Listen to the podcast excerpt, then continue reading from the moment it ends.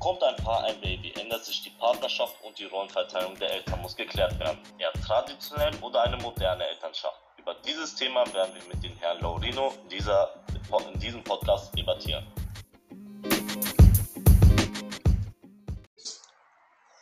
Ich bedanke mich äh, recht herzlich beim Herrn Süler für die Einladung und begrüße auch die Zuhörerschaft zu unserem Podcast.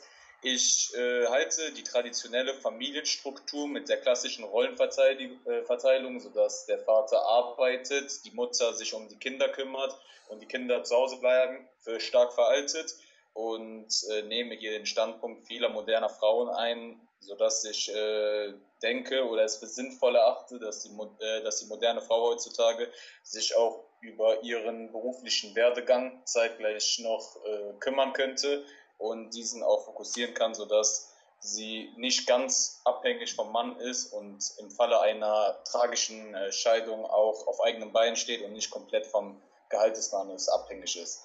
Wie sehen Sie das, Herr Süder?